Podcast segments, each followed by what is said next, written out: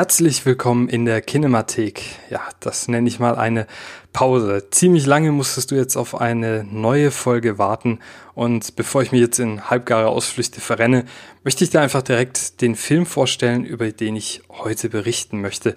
Christopher Nolans Dunkirk.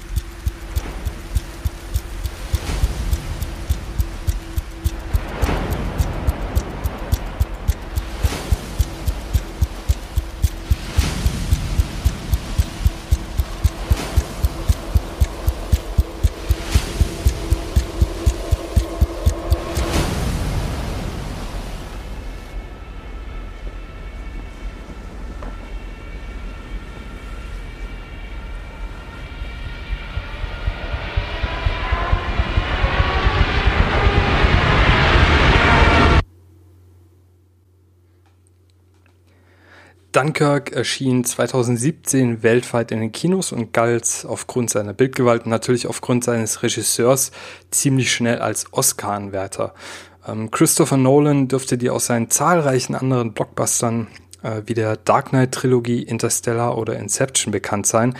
Nolans bis heute letzter Film dreht sich um die Schlacht von Dünkirchen, die sich im Frühsommer 1940 ereignet hat.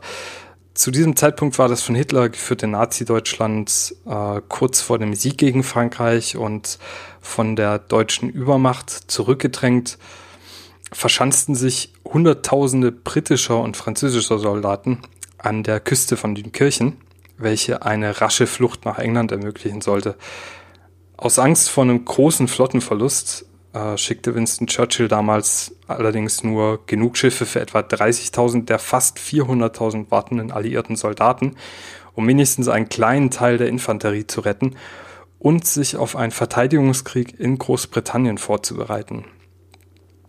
Dieses Szenario ist nun der Ausgangspunkt für Dunkirk, in welchem wir die quälend langen Stunden bis zur Ankunft der Rettungsschiffe aus den Augen einiger Soldaten verfolgen.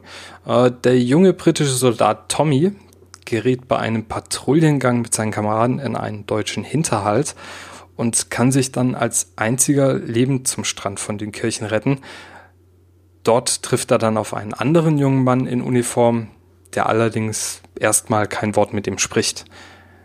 Die vermeintlichen beiden Kameraden versuchen anschließend sich äh, auf ein Schiff zu schmuggeln, welches gen England ablegen soll. Äh, man muss sich jetzt vorstellen, an diesem Strand äh, wart, warteten tausende Soldaten in Schlange, um auf diese Rettungsboote zu kommen. Und da stehlen sich so ein bisschen vorbei, äh, werden allerdings erwischt und wieder zurückgeschickt. Und das Vorhaben scheitert dann auch zum Glück der beiden endgültig, da deutsche Flieger das Boot, auf das sie wollten, kurz darauf versenken.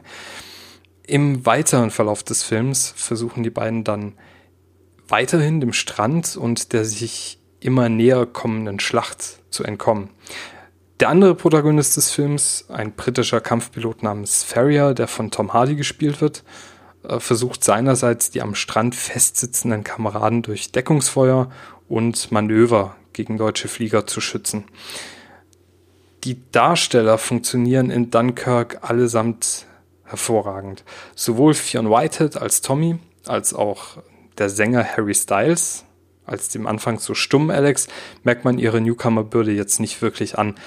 Beide bieten eine äußerst authentische Darstellung ihrer Figuren und perfekt gecastet wurde definitiv Tom Hardy, der schon in The Dark Knight Rises gezeigt hat, dass er es trotz Gesichtsmaske versteht, eine packende Darstellung zu bieten. Als Kampfpilot trägt seine Figur Farrier nämlich den Großteil des Films über auch eine Fliegermaske. Meisterhaft, das kann man nicht anders sagen, ist der Score von Hans Zimmer.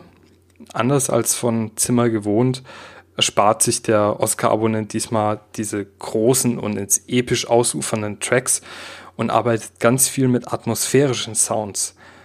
Zimmer schafft es, eine Kombination aus Uhrenticken, Gewehrschüssen, äh, kratzendem Sand und keuchenden Soldaten zu einer packenden Untermalung zu machen und lässt den Ton derart plastisch wirken, dass man ihn fast greifen kann.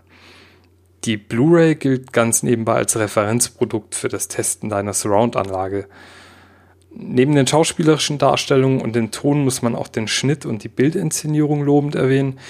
In einem wahnsinnig dichten Zusammenspiel bekommt man als Zuschauer hier oft den Eindruck, dass sich vor einem kein Hollywood-Film abspielt, sondern eine reale Aufnahme aus damaliger Zeit.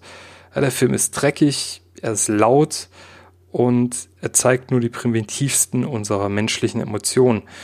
Und er zeigt, dass im Krieg das Individuum keine große Rolle spielt. Letzteres ist übrigens für viele Zuschauer einer der großen Kritikpunkte an Dunkirk gewesen, denn entgegen anderer bekannter Kriegsfilme wie zum Beispiel der Soldat James Ryan oder Platoon gibt Nolan seinen Figuren nicht allzu viel Zeit, um den Zuschauer ihre Beweggründe näher zu bringen. Also die Darsteller stehen jetzt nicht vor der Kamera, wir haben keine Nahaufnahme und Tom Hardy erzählt erstmal groß, dass er unbedingt nach Hause möchte, weil dort seine Frau auf ihn wartet oder oder.